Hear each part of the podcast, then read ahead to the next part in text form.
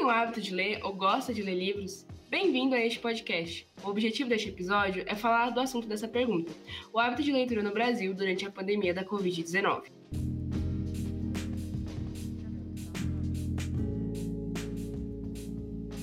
Eu sou a Monique Marquezine, estudante de jornalismo e uma novata pela paixão nos livros. Para falar desse assunto, convidei minha amiga Samila Monteiro, uma grande leitora e também futura jornalista. Bem-vinda, Samila, muito obrigada por sua participação nessa conversa. Oi, muito obrigada. Eu que agradeço. Eu tô muito feliz por estar participando dessa conversa e ainda mais por esse tema que eu gosto muito.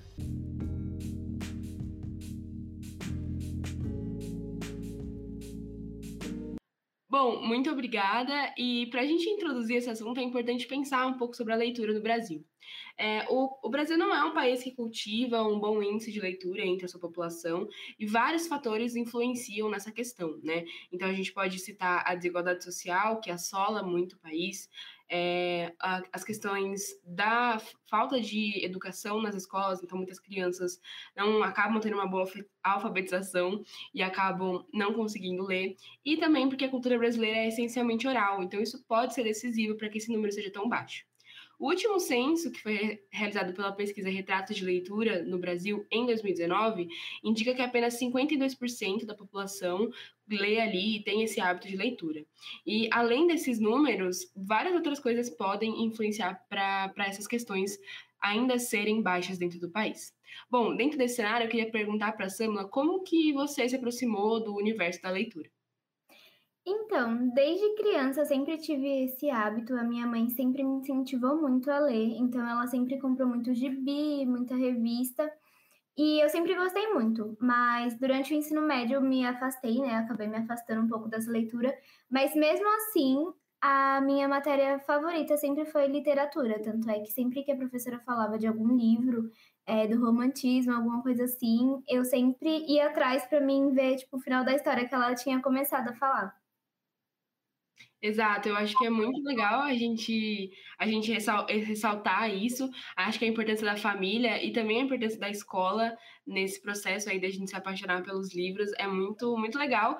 E eu acho que é legal que cada um também vai ter uma experiência. Acho que às vezes a gente tem essa ideia de que se você não leu durante a sua infância, ah, você não pode mais, você não aprendeu.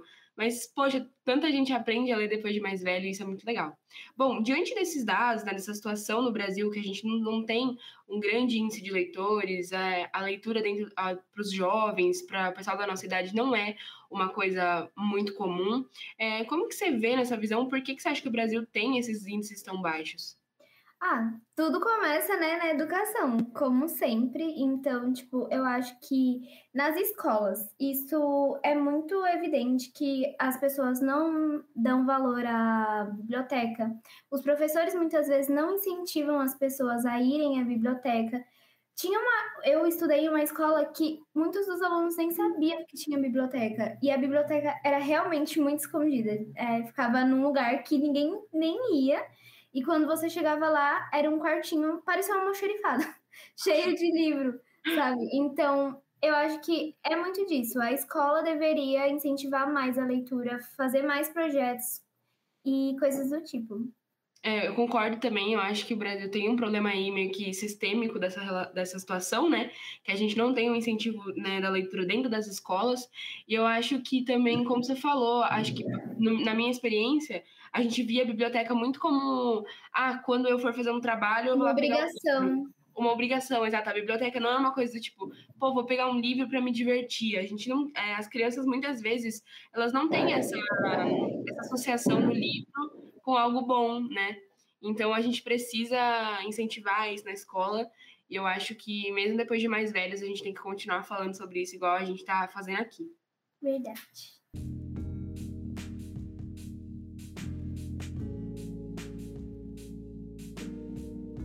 Além dos problemas habituais que o Brasil enfrenta em relação à leitura, em março de 2020 tivemos o início das restrições da pandemia da Covid-19, né? E esse cenário dificultou ainda mais o acesso das pessoas aos livros, né? A gente teve os fechamentos das bibliotecas públicas, das escolas e das livrarias também, que estão dentro dos shoppings e, e no, nos centros de comércio. Isso afetou diretamente a venda dos livros e o acesso das pessoas à leitura. É, de acordo com o Sindicato dos Editores em 2020, o número de livros vendidos teve uma queda de 18,43%. Esse número é muito impactante. E esse número, além de impactar a vida das pessoas que trabalham né, é, economicamente com a questão dos livros, afeta diretamente o acesso da população à leitura diante desse período muito difícil da vida. É, agora, perguntando para a Samela, o seu hábito de leitura ele foi impactado pela pandemia da Covid-19? Então, é, foi sim, foi muito impactado e do lado positivo, porque eu tive o privilégio, né, de poder ter tido dinheiro para comprar livros e cultivar de novo esse hábito que já vinha comigo, né? No começo de 2020, eu entrei no cursinho preparatório, né, para eu conseguir entrar na faculdade, e nele eu de novo me deparei com a literatura, né, com as aulas de literatura e eu me encantei novamente e foi bem no começo da pandemia. Então, o professor falava, por exemplo, da Ilíada, é, de livros assim mais clássicos, e eu queria muito ler, sabe? Além dos né, livros para o vestibular mesmo. E eu comecei a ler e eu comprei um Kindle. E aí isso me ajudou muito mais a ler e só foi crescendo cada vez mais os livros, a quantidade de livros que eu fui comprando e lendo. Exato, eu acho que, agora falando um pouco mais da minha experiência, acho que eu tenho a mesma, assim, experiência. É, ainda fiquei um período durante, a pandemia que eu não tinha esse hábito, não era uma coisa que eu fazia, né?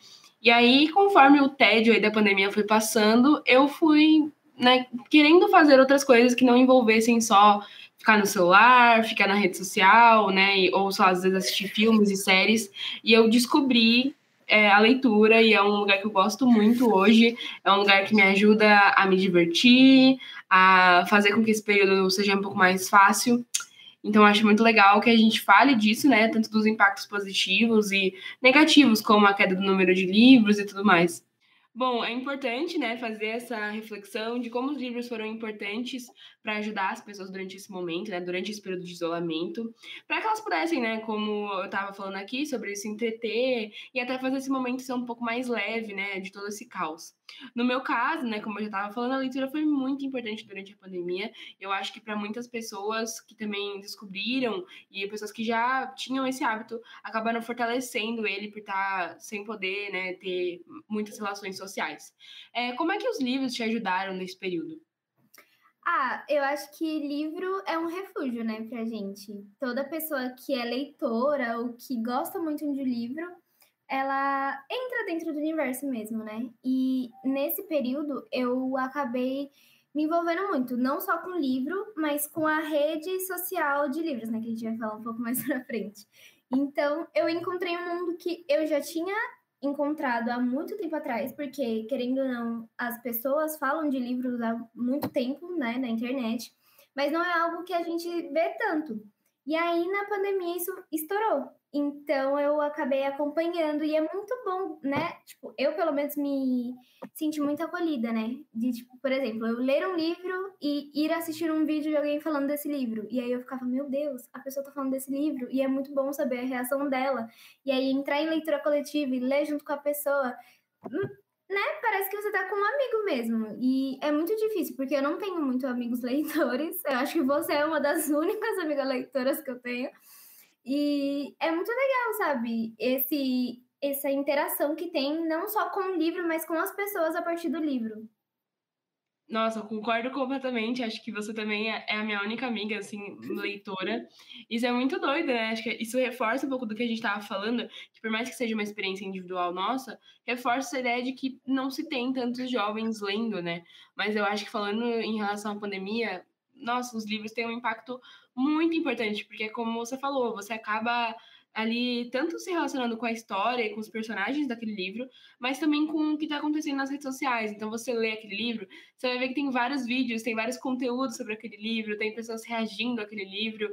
E isso faz com que você realmente, por mais que você não conheça as pessoas, que você não converse diretamente com essas pessoas, crie uma relação e durante esse período de isolamento ajuda muito, faz você se sentir parte ali daquela situação, faz você se entreter. Então, acho que é muito, é muito legal, é muito. E assim, é, é aquela coisa, a gente não sabe enquanto a gente não participa, mas aí quando a gente começa a participar, a gente vê como é, como é legal. Sim, parece um buraco negro, né? Assim, te suga de um jeito que você nunca mais quer sair daquilo.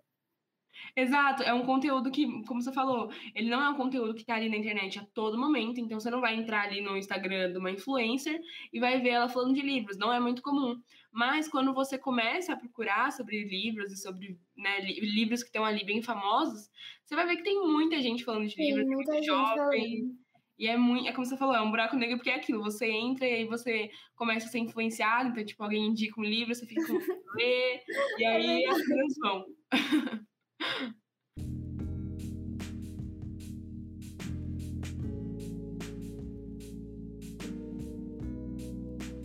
Falando sobre esse período né, do isolamento social, teve um conteúdo que cresceu muito nas redes sociais, que foi justamente uma onda de vídeos sobre os livros, né? Então são vídeos muito descontraídos, às vezes rápidos, e são vídeos diversos. A gente tem vídeos que indicam livros, então para quem nunca leu, você indica um livro para que aquela pessoa possa conhecer, ou vídeos que falam sobre a história do livro, onde as pessoas vão contar sobre a história, né?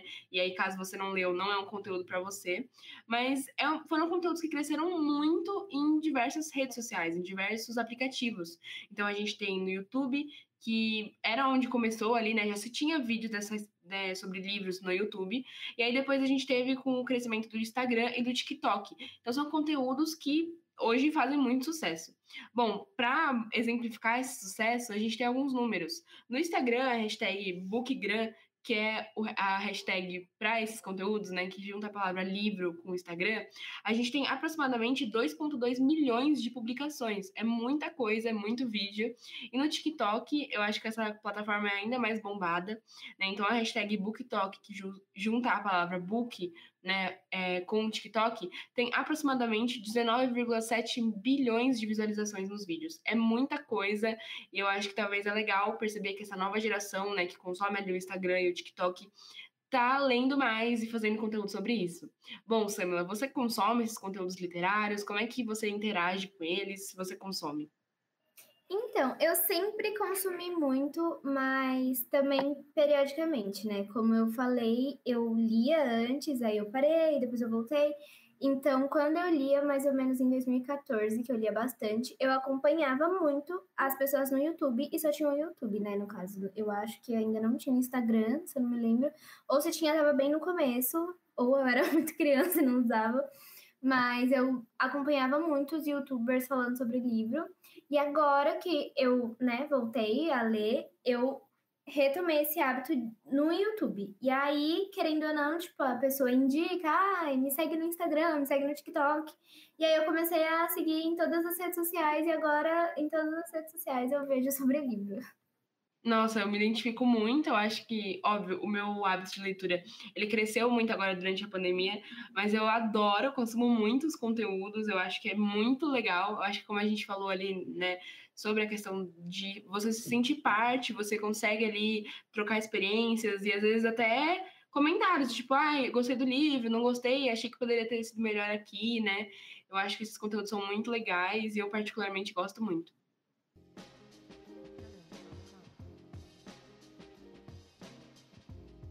É, essa comunidade tem tido um grande impacto nos jovens, acho que pela nossa conversa está dando para perceber isso, acho que até pelos números, né? E essa, essa curiosidade do jovem também de querer saber sobre a história, querer conhecer aquele livro, querer fazer parte ali dessa discussão, isso afetou diretamente, né? Fomentou muito a vontade de ler nessas pessoas que consomem, que estão ali na, nessas redes sociais. E isso afetou diretamente o mercado editorial, né? É, como a gente falou lá no começo, a pandemia da Covid-19 foi um, um, problema muito grande né, para esse mercado dos livros, porque a queda nas vendas foi muito alta. Mas os livros têm ajudado a fazer com que esse mercado cresça e, e fique maior, né? É, e com os dados do sexto painel do varejo do livro, a gente teve um aumento de 42% na venda dos livros infantos juvenis. É muita coisa para um ano. É, a gente teve ali 2020 com uma queda de 18%, e a gente vai ter aqui 2021 com um aumento de 42%. É muita diferença, né? Isso é muito legal. É, e para você, Samila, qual que é o impacto que esses conteúdos, como que você enxerga que esses conteúdos nas redes sociais ajudam a aumentar a venda de livros? Então, eu acho que esse número só tende mais a crescer, porque pelo que eu vejo, pelo que eu acompanho, o número só cresce, né? E não só em uma plataforma, tipo, expandiu mesmo em todas as plataformas e foi algo muito grande Mas eu fico meio chateada, tenho que confessar, porque é algo que a gente vê e a gente tem que separar, porque sim, tem cor, tem raça e muita gente ainda não tem como comprar livro. E uma coisa que eu me atentei, porque eu sou uma pessoa que eu gosto muito de ir na biblioteca da nossa cidade, né, de São Bernardo.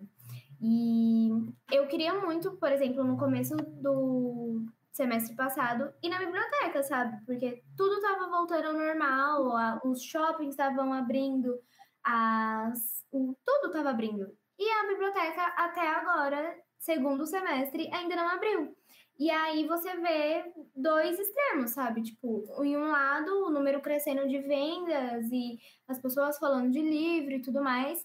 E no outro, a biblioteca, sabe, que poderia ajudar nisso, poderia ajudar pessoas que não têm acesso aos, a comprar livros, estarem lendo mais, estarem sendo influenciadas também, não abrindo, sabe? E eu não entendo isso, de verdade, eu não entendo porque não abre a biblioteca, se abre tudo, mas, né, é o nosso governo.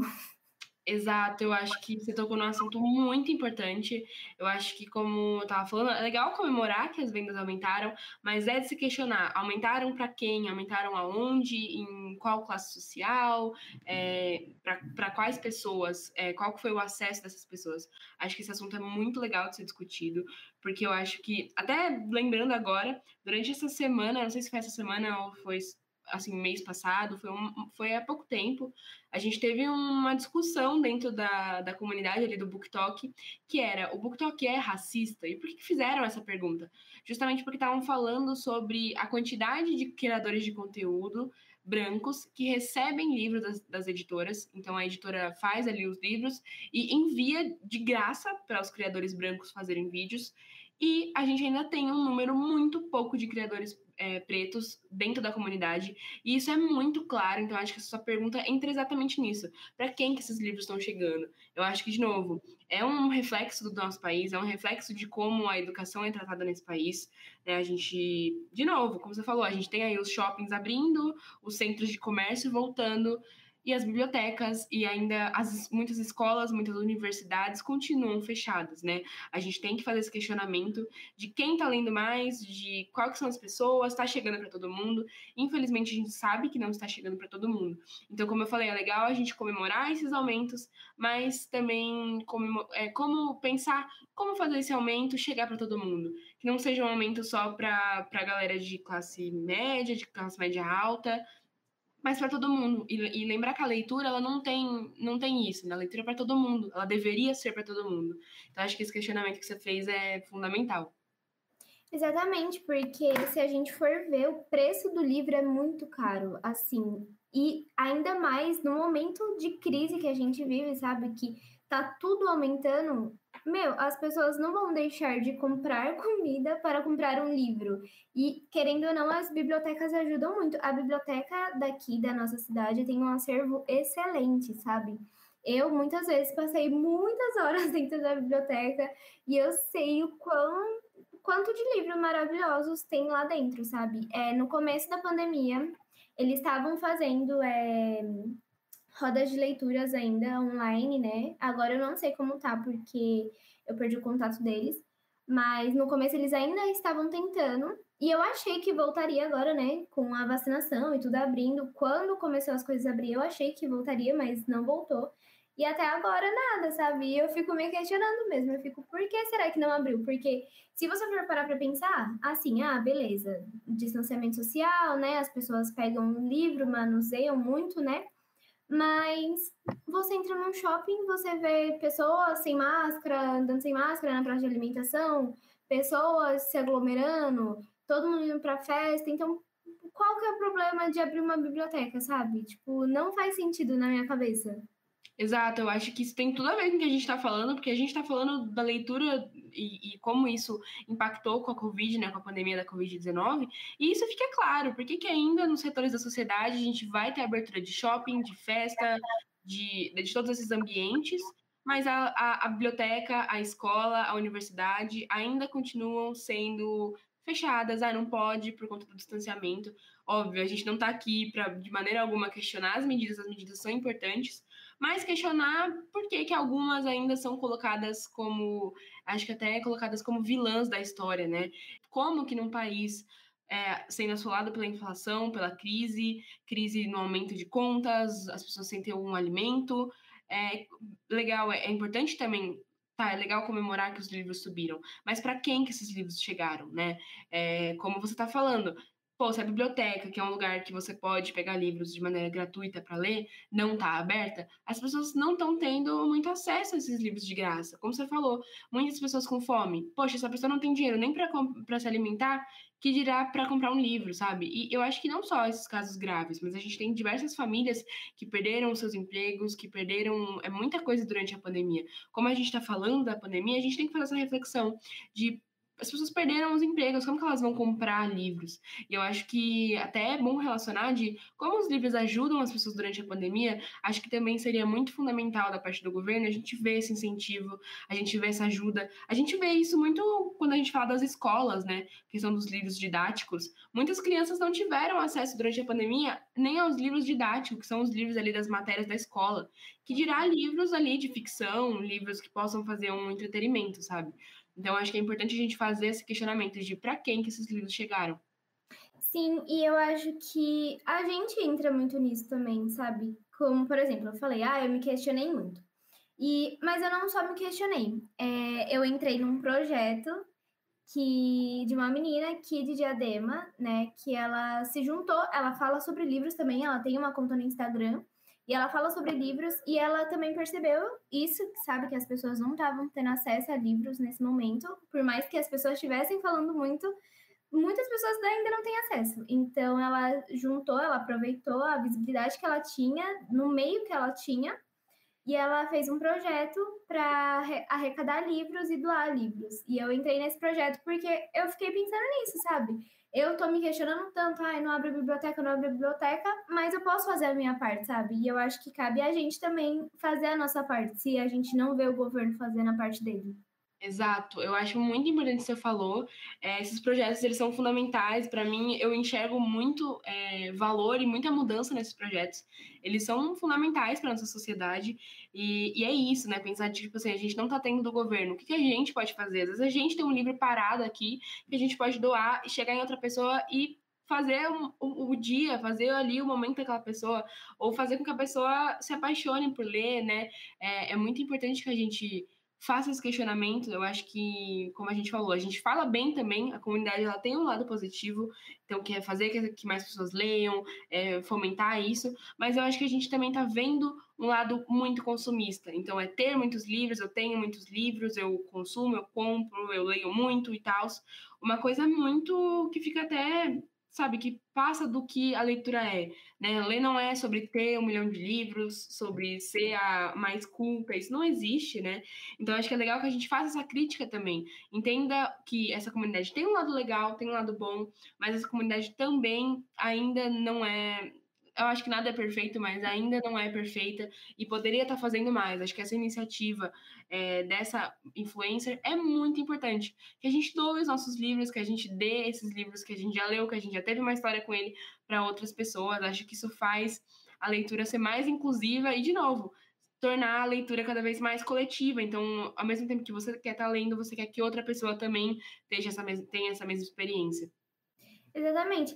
Esse negócio que você falou dos, dos influencers de livro é muito importante e eu penso muito nisso também, que é muito louco como, assim, por um lado, realmente eles influenciam muito bem, mas, por exemplo, se você entra no YouTube e você procura Book Haul, meu, são pessoas comprando caixas e caixas de livros da Amazon e tudo mais, e não livro não é uma coisa barata. E se você não tem um dinheiro para comprar um livro, você fica olhando aquilo e você fica, nossa, sabe, se comparando. E acaba sendo uma coisa ruim, porque você fica, nossa, como que a pessoa conseguiu comprar tanto livro? Eu já fiz isso. Tipo, eu fiquei olhando assim e fiquei, meu Deus, como que ela conseguiu comprar tanto livro? Não consigo comprar um livro, mas assim, no máximo eu compro um livro e, né, chorando. E aí é muito pesado isso, né? Tipo, querendo ou não, eles fazem isso mesmo para influenciar e para mostrar a compra, e eles vivem disso, então, né? É um dinheiro que eles investem para, né, para o trabalho deles, porque falar sobre livro é o trabalho deles. E tem que, a gente tem que entender isso também.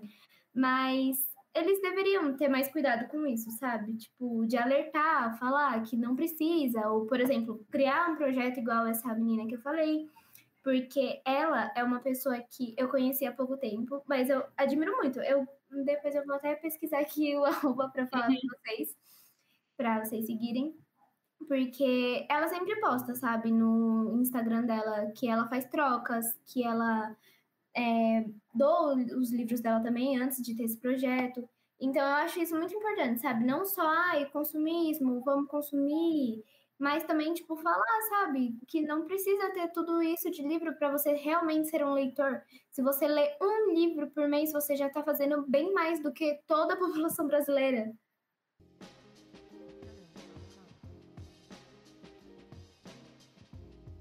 muitos livros que são divulgados nesse vídeo são livros muito representativos. Óbvio que a gente precisa de mais do que a representatividade, mas eu acho que até no meu caso, acredito que no seu também, ver, se ver representado nos livros, se reconhecer nas histórias é muito eu nem sei dizer, é muito legal. Então a gente tem muita representatividade, né, de pessoas pretas, LGBTQIA+, pessoas gordas. Eu acho que até pessoas, isso, a gente nunca para para pensar disso, né? É, a gente mora em São Paulo, a gente não para para pensar que os livros são sempre ambientados por aqui, né? Então a gente vê muitos livros de outras narrativas, pessoas nordestinas, pessoas de outros estados. A gente está tendo muito mais. Eu, eu, sei que a causa feminista ela tá mais, é, mais em alta há mais tempo, mas a gente vem tendo mais livros com mulheres protagonistas, porque também não era algo muito comum. Ah, e também mulheres sendo escritas por mulheres. A gente antes tinha muitos livros sobre mulheres escritos por homens, né, que não faz muito sentido. E é possível notar essa valorização também dos autores nacionais. Eu queria te perguntar, você acha que os conteúdos né, literários mais inclusivos nas redes sociais, eles podem contribuir para uma mudança na sociedade, na relação de como as pessoas lidam com os preconceitos? Então, eu acredito sim. É, atualmente, eu li um livro chamado Reservado, e o autor é o Alexandre Ribeiro. E esse autor, em si, ele tem uma história muito linda. Ele morava aqui em Diadema e atualmente ele mora Ale na Alemanha. Eu não vou falar a história dele porque é muito grande, mas o livro em si, reservado, que eu li, ele se passa aqui em Diadema, em uma cidade vizinha. E o cenário se parecia muito com aonde eu moro, sabe? E eu nunca tinha lido um livro, não, sabe? Assim, num beco, sabe? Coisas assim que ele falava, ele descrevia, por exemplo, ai, as crianças jogando futebol no beco. Eu passei a minha infância toda jogando futebol no meu beco. E eu nunca tinha lido um livro assim. Então eu fiquei chocada e eu fiquei muito feliz. Tanto é que foi um dos meus livros favoritos desse ano. Eu recomendo ele para todo mundo. Eu falei, leia Reservado do Alexandre. E eu falo dele para todo mundo. Porque eu acho muito incrível e é muito bom a gente conseguir se ver em algo, sabe? A leitura ela é muito boa, mas às vezes a gente lê umas coisas que a gente acaba idealizando também, sabe? Tipo, por exemplo, eu li um livro também esse ano que se passava em Paris. E nossa, eu fiquei obcecada, fiquei, meu Deus, eu quero ir para Paris, eu quero conhecer a Shakespeare Company. Só que é uma coisa que não tá na minha realidade, sabe? Então, tipo, logicamente foi uma coisa mais para eu acrescentar no meu sonho e e sei lá, anotar os lugares e depois falar, olha, meu Deus, se passou aqui, né, o livro e eu vou conseguir ver. Mas ver um lugar assim que eu cresci, sabe? E, tipo, ver ele descrito no livro e falando sobre é muito incrível. Acho que é, é isso, eu acho que, como eu acho que eu falei isso, a gente precisa de mais do que representatividade, né? A representatividade ela é muito importante, mas como a gente vê, né, ainda tem pessoas, os criadores negros, eles recebem menos livros do que as pessoas brancas. Isso é muito problemático, mas eu acho que a representatividade tem sim o seu papel, como você falou. Você vê um livro que conta da sua realidade, conta sobre o que você passou, não, não tem preço, é muito. Eu não sei, eu acho que eu nem sei explicar como é a sensação. Eu acho que eu tenho essa sensação com, a, com o crescimento dos livros LGBTQIA. É muito louco, porque a gente cresce ali numa infância onde a gente só vê romances né, entre um homem e uma mulher, né, um romance hétero, e a gente não, por mais que a gente é criança, a gente não, sei lá, não, não tem, não, não se enxerga naquilo. E aí, com o crescimento dos livros, né, com um romance entre duas mulheres, um romance entre os dois homens, a gente começa a falar, caraca, e, e se vê naquilo, poxa, então o amor é possível. Então, olha como um livro, como uma situação num livro, consegue refletir nisso. E eu acho que dentro desse assunto eu queria dar algumas indicações. Acho que você deu uma indicação muito legal, vou anotá-la. Eu acho que eu queria indicar é, livros de autores nacionais, então eu gosto muito do Vitor Martins. Vitor Martins escreveu dois livros muito famosos, né, entre, é, é um, dois romances gays, que é o Um Milhão de, Final, de um Milhão de Finais Felizes e o 15 Dias. Dois livros muito bons, muito legais. Outro autor nacional que a gente tem aí é o Pedro Ruas. Ele está começando aí, mas o livro de estreia dele foi muito aclamado, que é o livro Enquanto Eu Não Te Encontro. Agora, para os romances sáficos, vou falar da minha autora, assim, acho que nacional favorita, que é a Elai, é a Elaine Baeta. Ela tem um livro que acho que é o, na minha visão, é o livro assim que ficou mais conhecido nacional, que é O Amor Não É Óbvio, é um romance entre duas meninas. É muito legal, leiam. Confesso que esse é um dos meus livros favoritos, então eu vou dar uma eu, eu vou ficar falando muito bem dele. E outra autora é a Clara Alves, que é autora de Conectadas, que é outro romance. Esse livro é tá legal. Ele é um romance sáfico, mas ele tem visibilidade né, de uma menina lésbica e de uma menina bissexual. E aí, dentro desses livros, a gente vai ter muita representatividade de pessoas de várias, várias áreas. Acho que é isso. Eu quero dar uma indicação, mas eu queria falar mais sobre essa questão do preconceito e como os livros podem ser agentes de mudança para isso. Então, eu acho que isso que você falou de livros nacionais é muito importante porque eu, assim, nessa minha trajetória como leitora e tudo mais, eu vejo que os livros nacionais falam muito sobre isso e abrem muito leque sobre isso, sabe? Logicamente tem livros, né, que não falam e tudo mais, mas a maioria dos autores são engajados nessas pautas, sabe? E coisa que muitas vezes a gente não vê com os livros lá de fora. E aí eu, eu, acho muito importante isso, até porque por ser nacional, porque a gente tem que sim ler livros nacionais e falar sobre, porque a nossa cultura é muito linda e a gente tem muito bons autores, como você disse, e a gente dá muito valor para fora em tudo, né? Não só na literatura. E a gente tem que começar a ler mais as, o que a gente tem aqui dentro. Concordo muito, eu confesso que eu sou uma grande fã da, da literatura nacional. E eu acho que é como você falou, a gente muda a vida das pessoas, né? Um autor, é óbvio, né? Infelizmente a leitura aqui no Brasil ainda continua sendo desvalorizada, então as pessoas que os autores eles acabam não ficando aí muito famosos, muito ricos, isso não acontece, infelizmente. Eles não têm a visibilidade que deveriam ter. Mas é muito importante que a gente leia os livros nacionais, como você falou, a gente muda a vida das pessoas e também acho que eu ando percebendo é a questão de, por exemplo, a gente vê pessoas LGBTQIA+, escrevendo sobre pessoas LGBTQIA+, né? Porque antes a gente tinha muito, assim, pegava lá uma mulher é, hétero e ela ia escrever um romance sobre dois homens. Tipo, pô, mas e aí, sabe?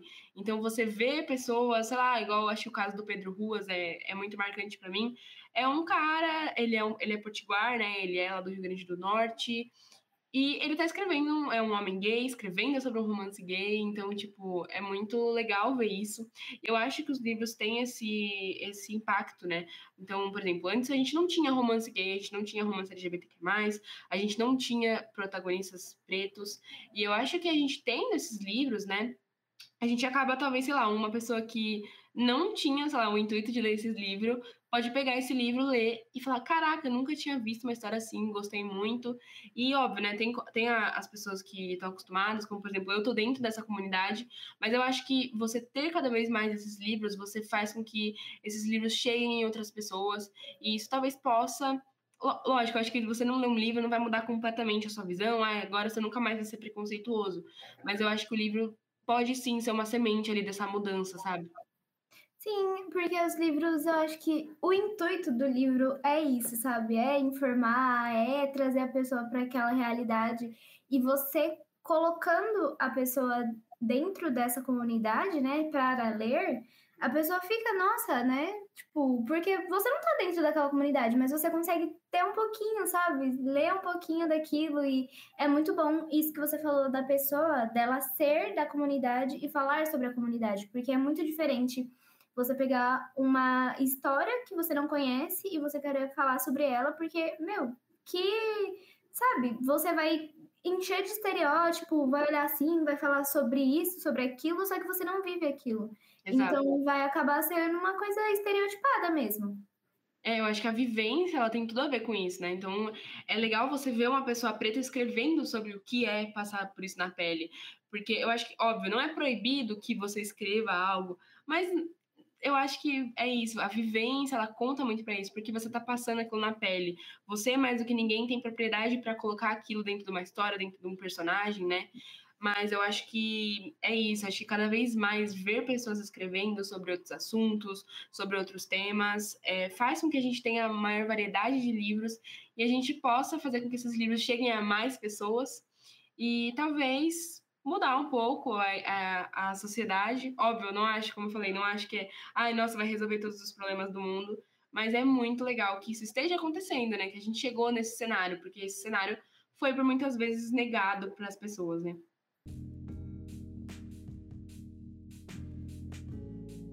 É, primeiro eu queria agradecer, então, muito obrigada, Samela, pela entrevista e pela participação. É muito significante e gratificante que você esteja aqui para a gente refletir acerca da leitura, é, e tanto do hábito da leitura em si, e dentro da comunidade né, de, de produção de conteúdo sobre os livros. É importante que a gente faça essa reflexão e essa crítica. É, como futuras jornalistas e leitoras, é fundamental que a gente faça esse trabalho né, é, de divulgar a literatura nacional, de divulgar a importância de, de todo mundo ter acesso aos livros, é, mas também saber é, fazer essas pontuações de para quem a leitura está chegando, o que, que o governo, o que, que nós mesmos estamos fazendo para perpetuar esse, esse hábito não só na gente, mas nos outros também. Então, queria te agradecer. Eu que agradeço, é muito gratificante para mim estar conversando com você, né, que é uma amiga tão importante para mim e a gente fica muito feliz de ter a mesma profissão e tá fazendo um trabalho da sua faculdade, né, sobre esse tema. Nossa, é perfeito, tudo perfeito. Eu que agradeço, de verdade. Então é isso. Eu tô te agradecendo de novo. É muito legal estar aqui. É, essa conversa foi muito legal. Acho que a gente pôde fazer bem esse balanceamento de coisas legais sobre livros, dar indicações e falar sobre coisas legais, mas também saber a importância de, de é, questionar isso, por que, não chega para todo mundo e, né, de novo, é muito importante que a gente faça isso. Então, quero agradecer a todos que vão ouvir esse podcast todos os, os, dados que a gente falou aí durante a, a conversa vão estar disponíveis, as indicações, nome de livros e tudo mais. E queria perguntar para a Samela se ela tem aí alguma indicação de conteúdo literário nas redes sociais, ou até de livros, se ela quiser fazer, para a gente terminar. Então, é, eu quero primeiro indicar a menina que eu falei o podcast inteiro, eu não tinha, eu tinha esquecido a roupa dela, é arroba Gaveta de Neuras. Lá ela fala um pouco sobre o projeto dela também, então quem tiver disponível para ajudar, né, vai ser muito bem-vindo. E o livro que eu quero indicar é A Vida Que Ninguém Vê, da Eliane Brum, que é uma jornalista também. E eu descobri esse livro recentemente, eu tô lendo ele, eu tô quase terminando ele. E eu tô muito apaixonada e eu acho que pra gente que é jornalista também vai gostar muito e vai se identificar bastante. Muito obrigada pelas indicações. Vou procurar o Instagram, né? Eu não conhecia. Vou dar uma olhada lá. É, esse livro da Eliane Brum está na minha lista, é uma, uma autora, uma jornalista maravilhosa. É, eu vou fazer também uma indicação para terminar. Eu queria indicar a, a, uma autora, que é a Octavia Butler. É uma autora americana, negra, é, que foi assim uma grande é, precursora e influenciou muitas distopias, que é um gênero literário que eu gosto muito. Os livros dela são muito bons. É, temos aí o Kindred, a Parábola do Semeador, a Parábola dos Talentos. Ela tem algumas outras histórias, mas é, leiam a Octavia Butler, que ela é muito boa. E é isso.